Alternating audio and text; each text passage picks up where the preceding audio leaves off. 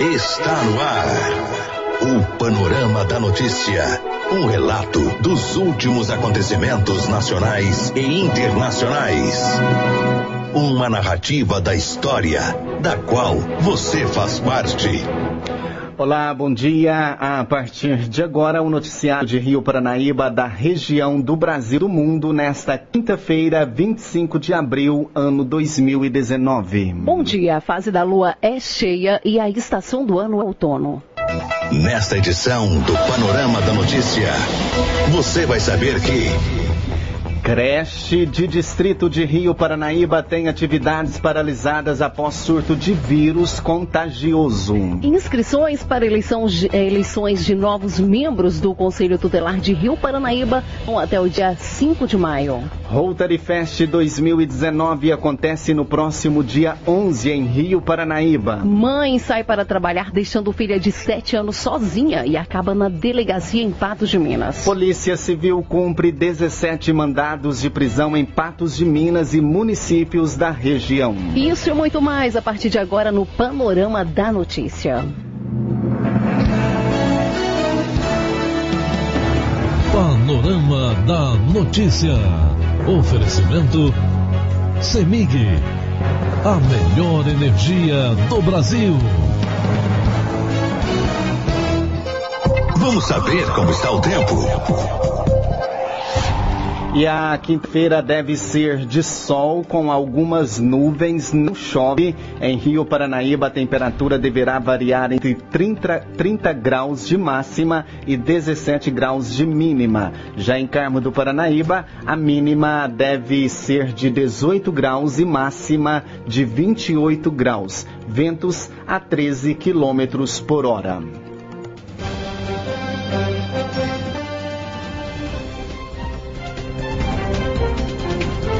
E nos últimos dias surgiu nas redes sociais vários questionamentos sobre um possível surto de um vírus contagioso no distrito de Chaves. Nossa reportagem, assim que tomou conhecimento no fato, do fato, entrou, entrou em contato com a assessoria de comunicação da Prefeitura Municipal para obtermos melhores informações sobre o assunto. Através da nota enviada à nossa redação à tarde dessa quarta-feira, dia 24, a Secretaria de Educação e a Secretaria de Saúde confirmaram que realmente está tendo um surto da síndrome mão-pé-boca, que, segundo as informações, a enfermidade é contagiosa e causada por um vírus, sendo comum na infância antes dos 5 anos de idade. Ainda segundo a nota, somente uma creche no distrito de Chaves evidenciou o problema e que os diretores de todas as unidades estão orientados a avisarem os pais sobre o problema e os aconselharem a levarem os filhos ao médico logo nos primeiros sintomas da doença. A orientação é para que os pais também solicitem aos médicos um atestado para que os filhos permaneçam em casa para evitar um surto da doença na cidade. Uma reunião com os pais das crianças que residem em Chaves também será realizada, onde a Secretaria de Saúde passará informações sobre a situação e procedimentos que devem ser tomados por todos para o controle da doença. A Secretaria da Educação encerra a nota salientando que este não é um caso isolado, uma vez que várias cidades já constataram casos dessa doença nas crianças e ressaltou que os pais devem prestar mais atenção nos filhos para que tomem procedimentos sobre os primeiros sintomas do aparecimento, já que não existe uma vacina contra a doença. Agora 10 horas e 36 minutos e os interessados em participar da eleição dos novos membros para o Conselho Tutelar terão até o próximo dia 5 de maio para realizar suas inscrições na Secretaria Municipal de Desenvolvimento Social de Rio Paranaíba. O edital foi divulgado pela Assessoria de Comunicação da Prefeitura Municipal, conforme preconiza a Lei 8069-90 todo o processo é de responsabilidade da Secretaria de Desenvolvimento Social, com a fiscalização do Ministério Público. Para inscrição, o interessado deve possuir alguns requisitos, sendo esses ser pessoa de reconhecida idoneidade moral comprovada por folhas e certidões e ter idade igual ou superior a 21 anos. Residir no município de Rio Paranaíba há mais de dois anos comprovados através de documentos e ter concluído ensino médio até a data da posse. Estar em dia com a justiça eleitoral e, em caso de candidato do sexo masculino, estar em dia com suas obrigações militares. E por último, não ter sido penalizado com a destituição da função de conselheiro tutelar nos últimos cinco anos. O processo para a escolha dos novos membros do Conselho Tutelar possui quatro etapas, sendo que, primeiramente, o interessante faz a inscrição, passando depois por uma avaliação sobre os conhecimentos dos diretores da criança e também do adolescente. O interessado também passa por uma avaliação psicológica e, por fim, acontece a eleição por voto popular. O candidato tem até o dia 5 de maio para realizar a inscrição na sede da Secretaria Municipal de Desenvolvimento Social, localizada na Avenida José Mendes da Rocha, número 380. A eleição dos novos membros, segundo o edital, acontece no dia 6 de outubro, em local ainda ser divulgado, 20, dia, 20 dias antes, no mural da Prefeitura Municipal. Câmara Municipal, Conselho Municipal dos Direitos da Criança e do Adolescente e no Centro de Referência de Assistência Social. O conselheiro tutelar terá uma jornada de trabalho de 40 horas semanais, além do regime de plantão, como prevê a Lei Municipal número 1362/2011 e o regimento interno do Conselho Tutelar. Outras informações poderão ser obtidas no edital. Agora aqui em Rio Paranaíba, 10 horas e 38, e acontece no próximo dia 11 de maio, em Rio Paranaíba, a segunda edição do Rotary Fest, o evento beneficente organizado pelo Rotary Club em parceria com as rádios Paranaíba FM e Máximos FM. O evento desse ano contará com um show completo da dupla Chico Amado e Xodó e terá a participação da dupla Bruno Marlon, além do cantor Leandro Lins e outros cantores. O Rotary Fest Fest deste ano será destinado para a ampliação do banco de cadeiras de rodas do Rotary e para ajudar a Associação Amigos da Vida de Rio Paraíba, a AVARP, que presta assistência a pacientes com câncer em Barretos, no interior da cidade de São Paulo. Os ingressos já estão à venda no segundo lote, no valor de 25 reais, e podem ser encontrados no Shopping Eldorado, Disque Gás e Água Mineral Jair Levindo, Mercearia Santa Cruz, equipe do Rotary e também da VARP. Não deixe de participar.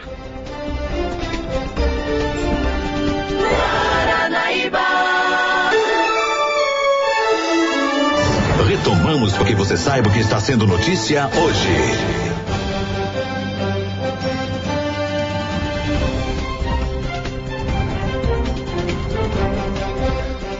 Boa parte da água consumida no Brasil é contaminada por agrotóxicos. É o que nos conta o repórter Breno Zonta. A água consumida no Brasil está em risco.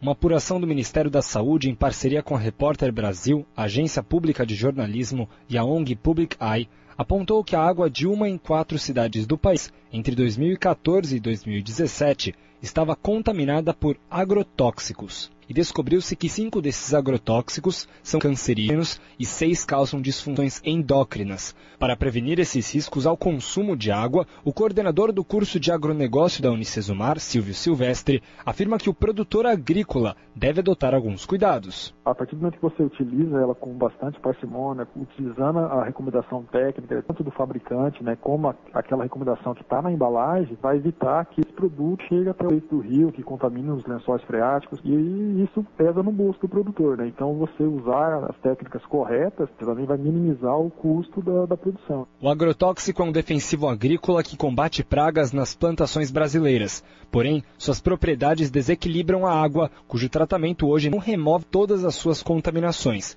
Faltam sistemas efetivos, tecnologias avançadas e, para tanto, pesquisas aprofundadas. Das 5.570 cidades brasileiras, 2.931 sequer testam sua água e os cortes de bolsas científicas, promovidos pelo governo federal, dificultam a superação desse problema, segundo o coordenador do curso de Ciências Biológicas, também da Unicesumar, Gustavo Pisano. Algumas iniciativas que realizavam apoio ao desenvolvimento de pesquisa e que concediam bolsas a pesquisadores de universidades públicas, por exemplo, vêm sendo cortados, o que impacta significativamente no desenvolvimento de tecnologias que poderiam ser aproveitadas. Existe muito recurso aqui para ser explorado.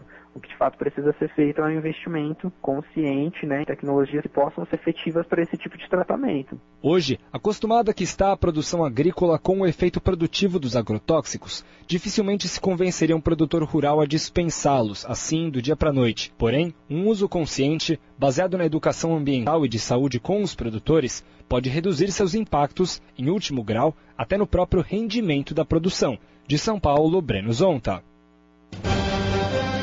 Agora 10 horas e 44 e as pessoas que usam o transporte em duas rodas em Patos de Minas ganharam uma nova forma de locomoção. O aplicativo Moto UBI já pode ser baixa, baixado no município e é semelhante aos conhecidos aplicativos para automóveis, permitindo assim uma grande economia nas corridas. Motociclista, motociclistas e mototaxistas já estão trabalhando pelo aplicativo MotoUB na cidade. O preço caiu de 10 para 6 reais em média. Essa economia é possível porque os profissionais não precisarão manter um ponto com todos os gastos que hoje são obrigatórios. Além disso, não há deslocamento, já que o passageiro pede a moto e vai quem estiver mais perto, explicou aí um dos usuários desse aplicativo. E outra vantagem é que não há preço abusivo, porque o aplicativo faz o controle dos valores cobrados. Apesar de ainda não haver uma lei aprovada para esse serviço, os passageiros já podem baixar o aplicativo Moto Ubi e reduzir de forma significativa os custos do transporte em Patos de Minas. A polícia. A serviço da comunidade. E a Polícia Militar levou para a delegacia nessa quarta-feira 24 uma mulher de 30 anos acusada de abandono de incapaz. Uma denúncia anônima foi que levou a Polícia Militar até a casa. É, de acordo com a ocorrência policial, a mãe sai às 6 horas para trabalhar e só volta por volta das 15h30, ficando a criança todo esse período sozinha, inclusive no horário do almoço. A menina também vai para a escola e para uma casa de assistência social, sem a companhia de nenhum adulto. A criança passa o almoço com maçãs, bolachas e leite. Os policiais observaram na residência que não havia mantimentos, estava desorganizada e faltava higiene. A mulher disse que não conseguiu uma escola em tempo integral para a filha e por isso tem procedido dessa maneira. No entanto, relatou que a filha merenda na escola e depois almoça na casa de assistência social que ela frequenta tarde. O conselho tutelar foi acionado e a menina foi encaminhada para uma casa de acolhimento. A mãe foi presa por abandono de incapaz e conduzida até a delegacia para ser ouvida pela autoridade policial. E encerrada no final da tarde desta quarta-feira, a participação da Polícia Civil do Estado de Minas Gerais na região na operação denominada PC é, hashtag PC27. Foram cumpridos 17 mandados de prisões, dentre 20 expedidos pela Justiça Criminal. Os mandados são de prisão preventiva e por condenação criminal e tiveram como alvos pessoas em incidentes em crimes de roubo e tráfico de drogas na região. Foram cumpridos dois mandados em Patos de Minas, dois em Carmo do Paranaíba, um em Coromandel, sete em Patrocínio e cinco em Monte Carmelo. Essa operação ocorreu simultaneamente em todo o Brasil, com a participação de todas as polícias civis do Estado e também do Distrito Federal, focando no combate à impunidade e contra a reincidência. O resultado final da operação ainda não foi divulgado, mas sabe-se que somente em Minas Gerais mais de 200 pessoas foram presas até o momento. E a hora certinha, 10 horas e 48 minutinhos, 10 e 48 e indígenas pedem apoio do Congresso para barrar mudanças no FUNAI. Confira a reportagem de Yuri Hudson. Mais de 4 mil indígenas estão em Brasília participando do 15º acampamento Terra Livre. Nesta quarta-feira, lideranças do grupo se reuniram com o presidente do Congresso, senador Davi Alcolumbre, do Democrata. Mais de 4 mil indígenas estão em Brasília participando do 15º Acampamento Terra Livre. Nesta quarta-feira, lideranças do grupo se reuniram com o presidente do Congresso, senador Davi Alcolumbre, do Democratas. A principal demanda é o retorno da demarcação de terras indígenas e comando da FUNAI para o Ministério da Justiça. O presidente da República, Jair Bolsonaro, alterou em janeiro a responsabilidade pela demarcação de terras para o Ministério da Agricultura e a FUNAI para o Ministério da Família.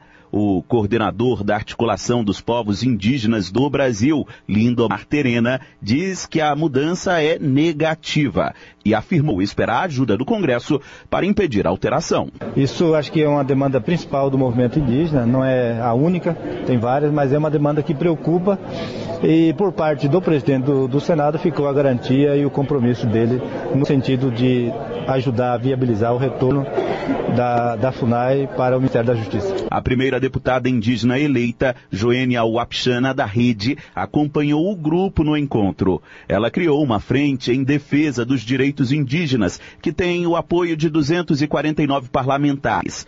O Wapchana sabe que o Congresso é repleto de ruralistas e, por isso, reconhece que a missão dos povos indígenas de sensibilização não será fácil colocar de uma forma bem clara, transparente, a necessidade de a gente avançar e fazer um debate acerca de como que nós podemos discutir algumas eh, possibilidades de sustentabilidade, ao invés de você abrir terras indígenas para mineração. O acampamento Terra Livre segue na capital até sexta-feira. A previsão é que os indígenas façam uma marcha nesta quinta e à noite, uma vigília em frente ao Supremo contra mudanças no chamado Marco Temporal de Brasília, Yuri Hudson. E a Procuradora-Geral da República, Raquel Dodge, pediu o arquivamento de, da suspeita de Caixa 2 atribuída ao deputado federal Aécio Neves, do PSDB de Minas Gerais, e requereu ao Supremo Tribunal Federal que a parte que envolve corrupção e lavagem de dinheiro seja remetida para a Justiça Federal de Minas Gerais. Trata-se de inquérito que apura pagamento de propina no valor total de 6 milhões por parte da Odebrecht para campanhas de 2014 para Aécio e aliados. Segundo a investigação, Aécio atuaria em favor da empresa em Minas e no Congresso. Segundo Dodge, os autos indicam a prática de crimes comuns e não de crimes eleitorais. Por isso, ela descartou a suspeita de omissão de informação na prestação de contas, o Caixa 2, e afirmou que, no caso, não pode ser aplicada a decisão do STF que enviou para a Justiça Eleitoral casos de crimes comuns conexos a crimes eleitorais. A narrativa dos colaboradores aponta, em tese, para o cometimento dos crimes de corrupção passiva e ativa e de lavagem de dinheiro.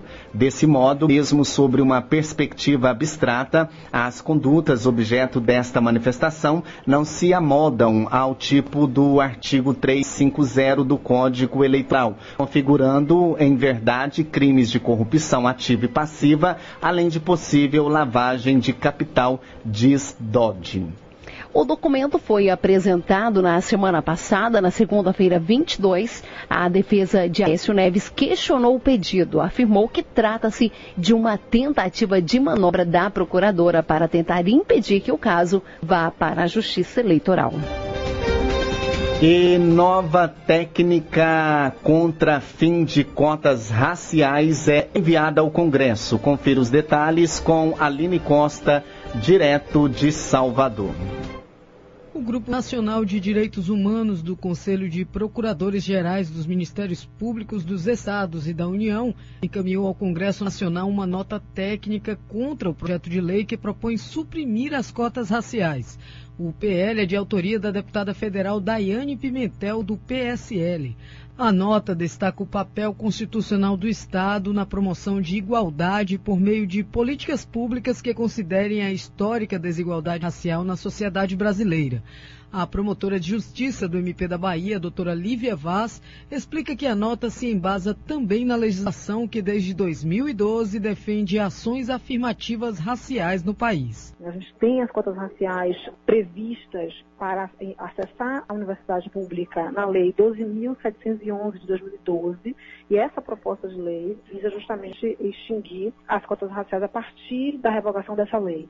Então o Ministério Público se posiciona contra e entende que as ações afirmativas são necessárias para que a gente realmente mude o quadro de racismo estruturante e de racismo institucional que ainda são vigentes no Brasil. A promotora também enfatiza que as cotas raciais é um dos elementos de reparação histórica do povo negro. As cotas raciais, elas representam não só uma medida de reparação histórica, já vista que nós tivemos no Brasil quase 400 anos de escravização, o Brasil foi o último país do Ocidente a abolir a escravatura. Além disso, tivemos leis formais que proibiam pessoas negras de frequentar as escolas. Então, quando a gente fala em cotas raciais, a gente está falando realmente de reparação, porque essa meritocracia pura que as pessoas que são contra as cotas raciais exigem ou pregam é uma meritocracia que vai apenas manter o status quo. E esse status quo é de desigualdade racial. O documento é assinado pela Procuradora-Geral de Justiça do Estado da Bahia, Ediane Lousado, bem como pelo Procurador-Geral de Justiça do Mato Grosso do Sul, Paulo César dos Passos, e pela Procuradora Federal dos Direitos do Cidadão, Débora Duprá. De Salvador, Aline Costa.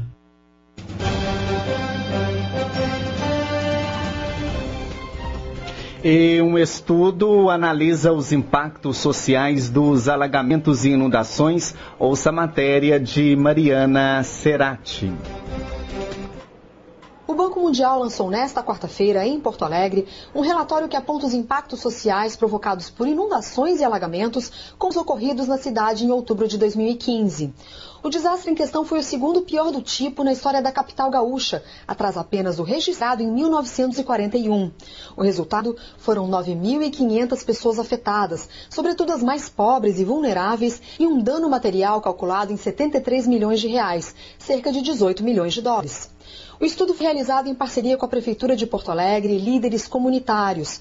Para isso, foi realizado um levantamento em 1.500 domicílios, de seis bairros, integrantes das regiões do orçamento participativo de Humaitá Navegantes e das ilhas. Todos se caracterizam por terem alta vulnerabilidade socioeconômica e serem suscetíveis aos desastres causados pelo excesso de água. Também foram organizadas rodas de conversa para sensibilizar a população. Entre as pessoas ouvidas pela pesquisa, 57% tiveram as residências afetadas pelas águas. Além disso, 47% declararam que pelo menos um morador da casa perdeu dias de trabalho. E em 44% dos domicílios levantados, alguém da família sofreu um problema de acesso às aulas ou à creche. A catadora de materiais recicláveis Núbia Vargas passou por todas essas dificuldades. Mesmo com a casa inundada, ela preferiu ficar, por medo de furtos. Eu acabei ficando ali mesmo, botei as coisas para cima e esperei a água sair, né? Porque se você sai da casa é ruim, né? Porque podem pegar, podem entrar, né? Mas aí no outro dia você não tem como vir trabalhar, você não tem como levar as crianças para o colégio, porque o colégio também para, o colégio enche d'água, entendeu? Além disso, o desastre afetou o acesso a itens básicos e serviços públicos, bem como a vida familiar dos moradores. Por ter uma casa alta, a aposentada Leone Gonçalves conseguiu se proteger e ainda abrigou parentes e conhecidos, mas não escapou de outros problemas. Não tinha pão, começo de conversa, não tinha luz, não tinha água e sem telefone. Essa é a nossa dificuldade. Os amigos que, que botavam recarga nos, nos telefones da gente e, não, e as coisas nas vendas não estavam tendo mais. Então, quem socorria era ali a, a defesa civil, as coisas que, que traziam para ali. O estudo traz diversas recomendações para amenizar os impactos sociais de inundações e alagamentos. Entre elas, criar um plano municipal de gestão de riscos de desastres e aperfeiçoar o sistema de previsão, monitoramento e alerta. A pesquisa aconselha ainda implementar um plano integrado de gestão de resíduos sólidos, com participação da comunidade. O trabalho em Porto Alegre deu origem ao Grupo de Ação sobre Inundações e Alagamentos, GAIA, que une a Prefeitura e os moradores das áreas examinadas. O Gaia pretende continuar as discussões iniciadas no âmbito do estudo e buscar formas de tornar a cidade mais resiliente aos desastres. Para isso, tomará proveito do processo do orçamento participativo, que desde a década de 1980 vem sendo usado pela administração municipal e pelas comunidades em Porto Alegre. Do Banco Mundial, Mariana Serati.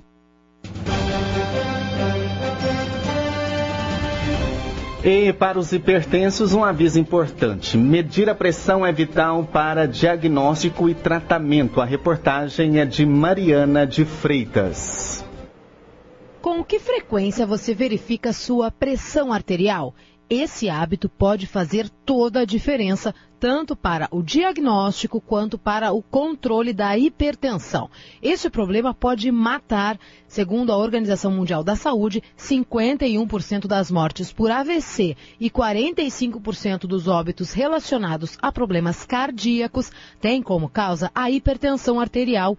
Trata-se de uma doença crônica e isso quer dizer que não tem cura definitiva. O dia 26 de abril é o Dia Nacional de Prevenção e Combate à Hipertensão Arterial em maio, no dia 17, celebra-se o Dia Mundial da Hipertensão. As duas datas foram criadas justamente para alertar sobre o problema. Pessoas com pressão alta precisam de medicamentos e adotar hábitos saudáveis de vida. E como saber se você é hipertenso e quando deve procurar um médico? Ouça as orientações do cardiologista Marcos Bolívar Malaquias. Meça a sua pressão e se encontrar valores acima de 120 por 80 ou simplesmente 12 por 8, procure um médico. Se for diagnosticada a hipertensão arterial, siga as orientações médicas e tome os medicamentos diariamente. A hipertensão, na maioria das vezes, não traz sintomas, mas se não tratada, pode levar à redução da expectativa de vida em até 16 anos controle a hipertensão arterial e viva mais e melhor. E não dê ouvidos aos mitos sobre os efeitos colaterais dos medicamentos. Especialistas garantem que são quase inexistentes. Outra dica importante é jamais parar o tratamento. Mesmo que você esteja se sentindo bem, a hipertensão segue ali. No Brasil, apenas 20% dos pacientes seguem as orientações médicas e 90% dos hipertensos precisam de tratamento medicamentoso. De Porto Alegre, Mariana de Freitas. Você caminhou conosco pelo panorama da notícia. O conhecimento dos fatos faz de você um cidadão ativo. A apresentação Silvano Arruda e Raquel Marim. Edição Raquel Marim.